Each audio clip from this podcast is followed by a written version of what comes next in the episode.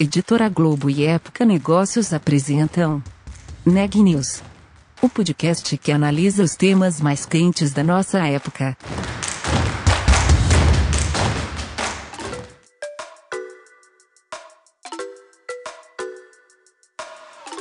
Olá, meu nome é Carolina Zelt, eu sou repórter da Época Negócios. Seja bem-vindo a mais um episódio do Neg News, nosso podcast sobre os impactos da pandemia do coronavírus na economia e nas empresas. No episódio de hoje, a repórter Ana Carolina Nunes conversa com Robson Privado, um dos fundadores da Madeira Madeira. O papo foi sobre a trajetória do e-commerce brasileiro, que atingiu um marco importante na última semana. É com você, Ana.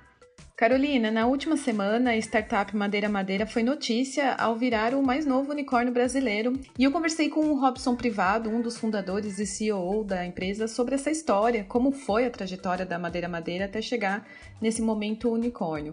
E o aporte não foi de repente, claro, já tinha esse plano no horizonte da empresa, mas o Robson detalhou como a pandemia acelerou esse plano e agora o que a Madeira Madeira pretende acelerar com esse montante, que seria na expansão das lojas físicas Sim, eles pretendem crescer na, em, em, unidades físicas, mesmo com o boom do online durante a pandemia, é, na omnicalidade, na logística. A ideia deles, inclusive, é diminuir o tempo de entrega dos produtos de um a dois dias nos grandes centros, né, até 100 quilômetros do centro de distribuição deles, no desenvolvimento de produtos próprios e também para tudo isso vai precisar contratar mais gente. Eles calculam que a empresa vai mais que dobrar o número de funcionários. O Robson também contou um pouco mais sobre essa linha própria de produtos, que tem como foco ter um perfil mais sustentável, com design bonito, como ele disse, e preço acessível. Um pouco do conceito da sueca IKEA e contou ainda por que foram até a Índia para se inspirar no modelo de loja física que eles têm. Vamos conferir a entrevista completa? Robson, então bom dia, obrigada pela sua participação aqui no Neg News. É, a Madeira Madeira acaba de se tornar o mais novo unicórnio brasileiro e latino-americano, mas antes da gente falar especificamente disso, eu quero voltar um pouco para 2020 e que você contasse um pouco como foi o impacto da pandemia nas operações da Madeira Madeira. A gente conversou antes, você já contou que tinham acabado de inaugurar uma loja em Curitiba, que é a sede da empresa, e mesmo com as restrições da pandemia, de operações, as pessoas evitando sair de casa, vocês abriram mais uma loja na capital paranaense e outras sete em São Paulo, no momento que os negócios estavam todos focados no online. No online também vocês tiveram um impacto positivo nesse período. Mas resgata um pouquinho para a gente essa história, por favor.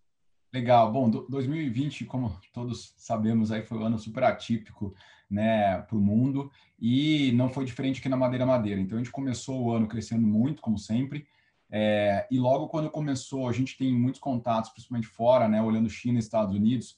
Quando começou a onda lá, a gente já começou a se preparar. E como lá estavam três, duas a três semanas à frente, o que aconteceu foi uma queda drástica nas vendas do online, né, no todo do, do todo varejo.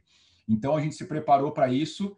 É, e logo no começo da pandemia, o que a gente viu realmente foi essa queda. Então, a gente caiu de um mês para o outro, né? Quando a gente olhava fevereiro, olhando março, a gente caiu, março e abril ali foi onde teve a queda, 50% do que a gente tinha vendido no mês passado. Então, assim, começou com o que a gente chama aqui de, de crisis mode on, né? Segura o caixa, né? Preservar nossa, os nossos colaboradores, enfim. Mas a gente teve uma queda muito grande de receita. E aí, de repente, todo mundo em casa, a gente teve o contrário, né? Aí a gente teve a, a, a, o crescimento na, na, velocidade proporcional, só que ao contrário. Então, é, foi muito rápido também, os dois movimentos, tanto de queda como de, de crescimento, e a gente chegou, com, principalmente ali por junho, a gente chegou a fazer quase 250% de crescimento é, é, ano a ano, o que não existe operação nenhuma no mundo quando você olha para e-commerce, marketplace, está preparado para isso, né? Então foi um momento ali, da, e principalmente saindo do momento que você estava com, com um horizonte que ia cair as vendas de repente aumenta mais que o triplo. Então acabou que a gente é, teve que, ao longo desses, desses meses ali, entre março e julho, se reinventar várias vezes. A gente fala que a gente teve, a, gente fala muito do o, a, a temporada mais forte para o e-commerce é a Black Friday. A gente fala que a gente teve durante 2020 três, quatro Black Fridays.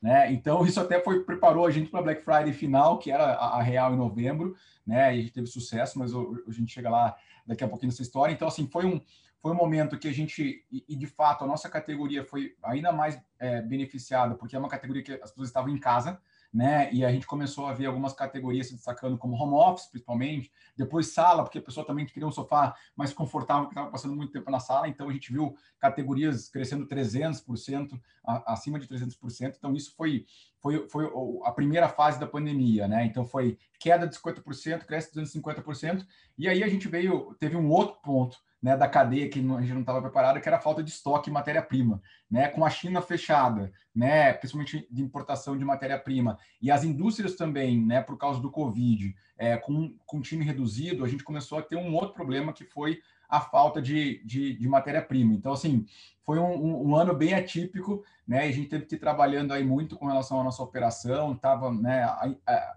toda a parte nossa de transportadora Ainda bem que em 2019 a gente tinha tomado a decisão de, de abrir o nosso hub, né, é a nossa subsidiária, que é a Booklog, que é responsável por toda a parte de transporte, e isso ajudou a gente muito nesses, nesses momentos, principalmente quando você tem escassez. Então, esse foi o, o, o, o que aconteceu. Falando sobre Guide Shop, né, a gente abriu a primeira loja sem saber que tinha pandemia, né, fevereiro, e eu falo, ainda bem que a gente abriu, eu, a gente correu muito para abrir a loja em fevereiro, foi em 60 dias da ideia até a gente tomar a decisão, até colocar a loja de pé, e isso foi muito bom, porque foi antes. Se a gente talvez não tivesse feito a primeira loja e ficado quase um mês com ela aberto, eu não sei se a gente já, no, no meio da pandemia, teria a, a, a, a, coragem de abrir, porque você nem sabia. E como aquele, naquele primeiro momento a gente viu que foi realmente um resultado muito bom, né, foi acima do que a gente tinha esperado em termos de expectativa, a gente e a gente sempre acreditou nesse modelo que a gente chama de omnichannel da madeira madeira, foi um modelo que a gente demorou alguns, vamos falar quase alguns anos, aí foi 2019 inteiro modelando, né? A gente chegou até ir para a Índia para entender um modelo parecido, então a gente estava muito seguro do modelo, né? E olhando a, a madeira madeira, a gente tem uma estratégia aqui muito de olhar para longo prazo. Então a gente sabia, principalmente colocando o cliente no centro de tudo, que a questão do cliente, quando você coloca até o, você se veste como cliente, né, coloca o chapéu do cliente, você sabe que você não é 100% digital e nem 100% offline. Então, o que a gente viu foi que, independente de pandemia, isso seria, sim, uma estratégia de longo prazo para madeira madeira. Então, mesmo com pandemia, a gente viu que, de, né, ali por julho, a gente voltou, a gente abriu a nossa, reabriu a nossa primeira loja, a gente voltou a ver resultados positivos, respeitando todas as restrições. Abrimos a segunda loja, verificamos os resultados e falamos, não, acho, acreditamos realmente que, que podemos expandir. E aí foi quando a gente fez a expansão das outras sete lojas é, em São Paulo. Então, assim, a, a estratégia de omnicanalidade para madeira-madeira com o modelo Guide Shop é uma estratégia de longo prazo. Então, a gente não acredita que o cliente é 100% online nem 100% offline, e o que a gente está criando no, no, final do dia é uma melhor experiência para o cliente na nossa categoria, aonde quer que ele esteja. Então, se ele tiver no online, ele pode comprar via e-commerce. Se ele quiser ter uma experiência em falar com o consultor, né, em, em, em ter aquele contato com o produto, ele pode ir na nossa loja física.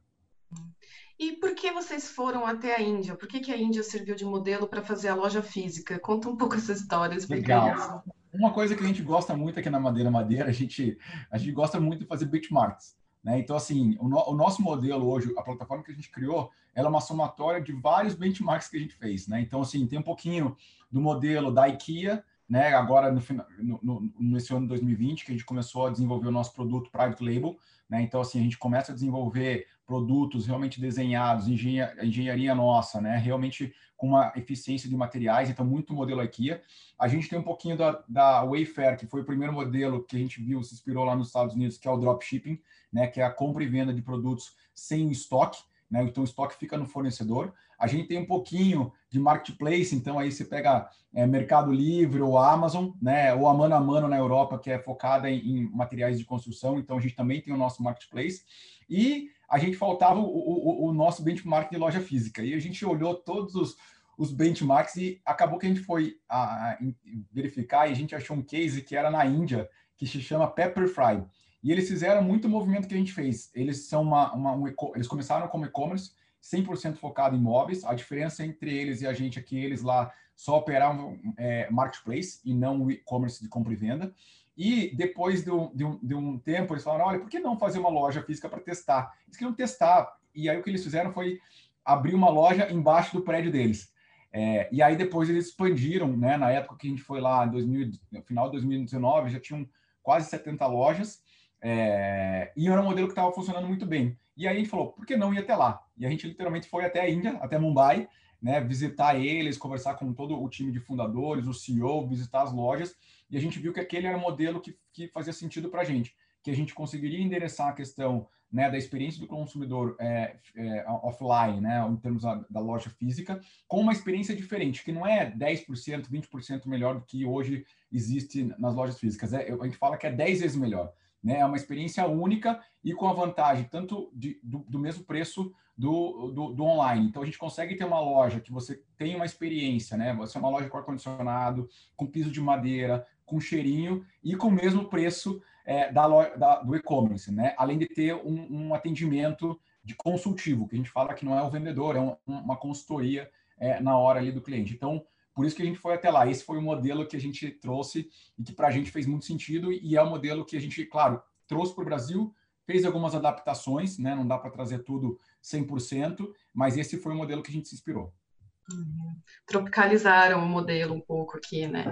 E, e ao mesmo tempo que vocês estavam montando tudo isso, a operação crescendo no online, sendo impactada por toda a questão da virtualização das atividades durante os meses de, de, crise sanitária, as pessoas querendo mudar a casa, começando com home office, como você disse, mas depois foram ampliando. Realmente, os dados do fim de 2020 mostram que essa área de casa e construção teve bastante aquecida durante o ano, e você tendo que lidar com essas operações, então, ao mesmo tempo, em paralelo entre o físico e o online.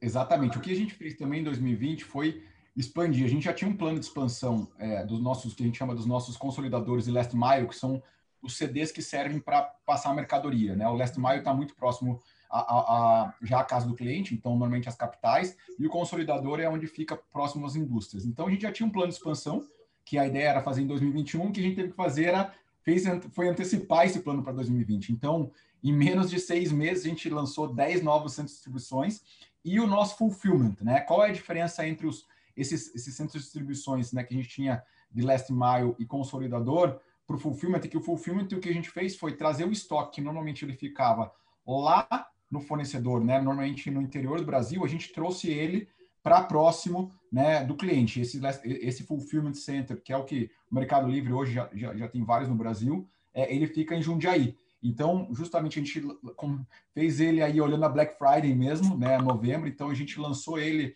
em novembro e ainda estamos ajustando algumas coisas, mas a ideia agora, já olhando para os próximos meses, né, final de fevereiro e março, a gente já quer estar tá entregando é, em São Paulo capital em um dia. Né? Então, uma coisa que hoje é muito comum para produtos pequenos, mas para produto grande, né? quando você olha um móvel, um guarda-roupa, isso não, não existe ninguém fazendo isso no Brasil ainda.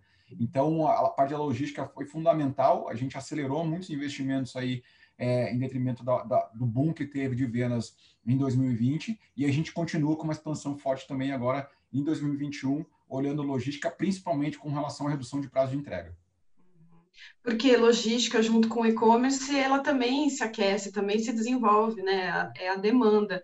E aí eu queria então, aproveitando o gancho da logística, eu queria falar um pouquinho disso mais para frente, mas vou aproveitar então.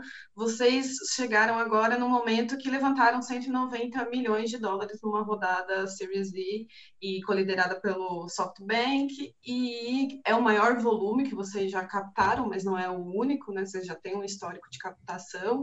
Então eu queria entender como que essa captação mais recente se insere nesse momento da empresa e aí vai impactar, entre outras áreas, entre outras operações, na logística da Madeira Madeira? Legal. É, acho que assim, o, o, principal motivo da captação, né, até quando a gente olhou, a gente não, não, quando a gente começou o ano 2020, a gente não pensava que a gente é, faria uma nova captação logo no começo do ano 2021, né? É, o que aconteceu foi justamente olhando esse boom do e-commerce, né? Olhando algumas iniciativas que a gente já tinha começado. 2020 para a gente foi o ano de, de várias iniciativas. Tá? Então foi a iniciativa primeiro com o Guide Shop, que começou em fevereiro, toda a nossa parte de desenvolvimento de produto próprio também começou em janeiro de 2020, e o Fulfillment, que é esse estoque avançado. Então, assim, foram, foi, o ano de várias iniciativas, então a ideia era a gente testar 2000, 2020 e pensar num plano depois, sim, de, de investimento para acelerar essas iniciativas em 2021, 2022, né, e algumas coisas em 2023. O que, com a pandemia, a gente viu uma oportunidade de acelerar e fazer esses investimentos antes, né? até para aproveitar o momento que a gente estava vendo. Então, a partir daí, né, pra, principalmente para acelerar essas oportunidades, essas iniciativas que a gente havia começado em 2020, foi daí que surgiu a necessidade da gente fazer uma rodada é, de investimento. Né? Como sempre, aqui, quando a gente vai buscar rodada de investimento, a gente busca sempre investidores que estejam alinhados com o que a gente acredita, principalmente com a nossa visão de longo prazo, que realmente é fornecer né, a melhor experiência de produtos e serviços para casa é, do Brasil, depois da América Latina. Mas olhando muito com uma visão de longo prazo, a gente sabe que é um, é um, é um é uma indústria, né, um mercado super complexo, principalmente quando você vai para móveis, que é o nosso core. Então a gente fala diferente de você vender um celular, quando você pega um guarda-roupa, são 100 quilos, oito volumes, né? Então assim é complexo. Então assim a gente sabe que tem vários desafios, mas a gente se propôs realmente a, a transformar e, e, e, reinventar a maneira que as pessoas montam suas casas no Brasil. E quando a gente olhou para isso, a gente realmente viu que precisava de alguns investimentos. É, e aí foi daí que a gente surgiu, pensou em captar rodado. Quando a gente foi buscar esses investidores, a gente também buscou trazer um equilíbrio entre investidores que já estavam dentro de casa e que já, né, a gente gosta muito de ter investidores que continuam investindo na empresa, que foi o próprio caso do SoftBank, que coliderou, né, da Monax e da Flybridge, que são os nossos investidores desde 2012, então se, isso não é tão comum, né, um, investidor que fez uma rodada lá em 2012, há mais de oito anos atrás, e investiu numa série E. Então, assim, você vê que você tem uma credibilidade né, é, é, do que você conquistou e principalmente a visão futura. E, além desses investidores, a gente também sentiu a necessidade, como sempre, a gente está sempre pensando no próximo passo da companhia, em trazer investidores também é, que já são investidores que estão acostumados com empresas mais sólidas de mercado de capital, né, que foi o caso até da trazer a Dynamo aí também coliderando e outros fundos de private equity e, e, e, e mercado público para justamente ajudar a gente na parte da governança, né, e sim trazer as melhores práticas também do que existe em grandes empresas. Então essa foi a o, o porquê, né, e, a, e também porquê da rodada e a escolha desses investidores e que ela vai é, ser direcionada, então, esse, esse montante nessas áreas, né, para a expansão da, da área da, das operações físicas, do e-commerce também, que não pode ser deixado de lado nesse momento, da logística e até chegar em contratação. Se você puder falar um pouquinho o que, que vocês estão como estratégico aí para essas quatro áreas, ou se tiver mais áreas também que vocês pretendem priorizar é. agora. Tem uma última área que também, é, boa parte desse investimento também vai ser, é, que é a parte nossa que a gente chama de Customer Experience, toda a parte nossa de cliente, tá? Seja a parte de o que a gente chama de, do, do, da experiência do, do, do, nosso website, né? Mas também com relação ao pós-venda, né? A gente sabe que esse é um ponto que a gente precisa melhorar bastante. Então, assim, esse é um dos focos para 2021. Boa parte desse investimento também vai para essa área, tá? Então, assim, essas as quatro grandes é, é, iniciativas que a gente tem para 2021 são a parte de expansão das guide shops, a nossa logística com os fulfillments e a melhora da nossa malha logística, a parte do desenvolvimento de produto private label e a parte de experiência do nosso cliente. Tá? Então, esses são os, os quatro deles. Falando de contratações, esse, esse mês agora a gente deve estar fechando aí com quase 1.400 colaboradores na companhia e a gente tem aí uma, uma, uma previsão né, com todas essas unidades crescendo, né, tanto da parte de logística como guide shop, tecnologia também vai crescer muito, é, e na parte de, de, de, customer, a gente acredita que a gente deve chegar aí no final do ano por volta de 2.700 colaboradores. E eu queria que você também compartilhasse, que a gente já conversou antes sobre isso, sobre esse desenvolvimento da, da marca própria de vocês, né? Que vocês também aproveitam todo o volume de dados que passa pela plataforma, mais pesquisa, e aí depois eles ainda são testados pelos próprios funcionários. Legal. É, eu acho que assim, super importante. O modelo que a gente começou a que trouxe aqui, né, e é liderado até pelo, pelo Santiago, que é o nosso VP de, de procurement e, e, marca própria, né, e ele teve aí um histórico de 14 anos trabalhando com a IKEA. A gente se inspirou muito no modelo da IKEA para desenvolver esses produtos. Tá? Então, assim, esses produtos realmente são produtos que, diferentemente da, da, da grande maioria de produtos marca própria para casa, que normalmente ele está focado somente na parte do design, né? Então, você pensa no produto bonito, a gente tem o que a gente chama é, um design democrático e acessível, então um design bonito, mas com uma eficiência muito grande na toda a parte da engenharia. Porque o nosso grande propósito como, como Madeira Madeira é cada vez dar mais acesso para as pessoas a um produto de qualidade a um preço justo. Então, tem uma parte muito de eficiência de materiais. Então, assim, nosso, quando a gente fala da nossa estratégia de private label, não é somente ter um produto bonito, sim, mas é ter um produto bonito e acessível. Para ter um produto, ah, um produto bonito, acessível, de qualidade, você precisa praticamente entrar na indústria e fazer toda uma engenharia, literalmente, é, é, é de, de, economia e de eficiência de materiais, porque aí sim você consegue oferecer esse produto por um preço mais, mais, mais, mais é, acessível, porque você tem uma eficiência de material na indústria e com uma parte também de sustentabilidade. Né? Além de trazer também uma coisa que no Brasil hoje você só existe para duas categorias na, no mercado noveleiro, que é para colchões e berços, que é toda a parte de, no, é, de certificação. Então a gente desenvolveu junto com o Senai, então a gente está, os nossos produtos que a gente desenvolve, principalmente com relação a peso, a tombamento, perigo para crianças, a gente desenvolveu uma série, está desenvolvendo, né? Já fez para alguns e continua desenvolvendo uma série de certificações para justamente ter garantida que aquele produto é de qualidade. Né? E a última parte, essa, realmente essa questão de sustentabilidade também. Então, a gente tem tirado o plástico das embalagens, é uma, é uma embalagem somente de papelão. Então, assim, tem toda um, um, uma, uma pegada de, de eficiência. Né? Não é somente de ter um produto bonito e barato, né? Mas sim, e aí esse é o, esse é o difícil, porque realmente para você fazer isso, não basta somente você ter uma parte de design, né? Você precisa realmente entrar na indústria. Esse é o nosso grande diferencial quando a gente fala aí sobre desenvolvimento de marca própria. E para a gente terminar aqui, Robson, é, talvez seja um pouco cedo para falar disso, né? Mas vocês estão aí já com uma estratégia, você já falou que é uma empresa de longo prazo. A Madeira Madeira se vê além das fronteiras brasileiras? Olha, a gente, todo mundo faz essa, essa pergunta para a gente de tempos em tempos, né? Seja os nossos investidores, né, é, atuais, os, os, que estão, que a gente está sempre falando, os nossos próprios colaboradores. A gente acredita sim que existe espaço para internacionalização. Mas, ao mesmo tempo, a gente, quando a gente olha o tamanho do Brasil, né, e os desafios que a gente tem, principalmente quando a gente olha aí sobre a experiência do cliente, a parte de logística, a redução de, de prazo de entrega, o nosso foco aí para os próximos anos é 100% focado no Brasil. Né? A gente não descarta né, pensar num futuro é, de médio prazo, longo prazo, olhar para fora do Brasil, mas ainda é uma coisa para a gente que não está no radar aí né, dessa rodada. Então, a nosso, o nosso foco aqui é continua sendo o Brasil aí nos próximos anos. Notícias do dia. A China colocou hoje mais de 500 mil moradores de sua capital, Pequim, em lockdown. O isolamento deve durar três dias, até a finalização dos testes em massa feitos pelo governo.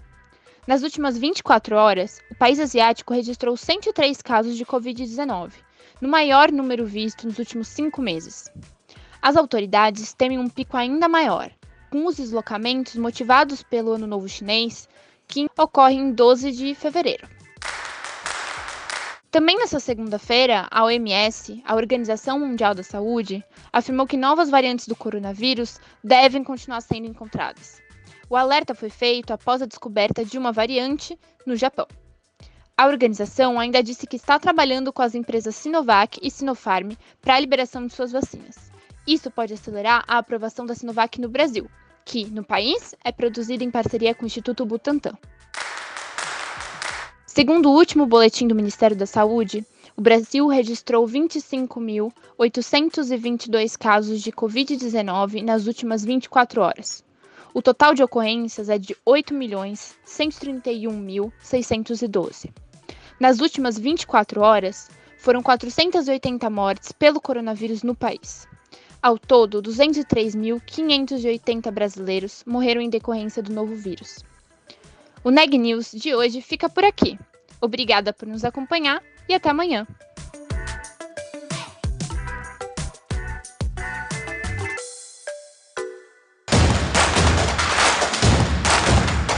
Esse podcast é um oferecimento de Época Negócios. Inspiração para inovar.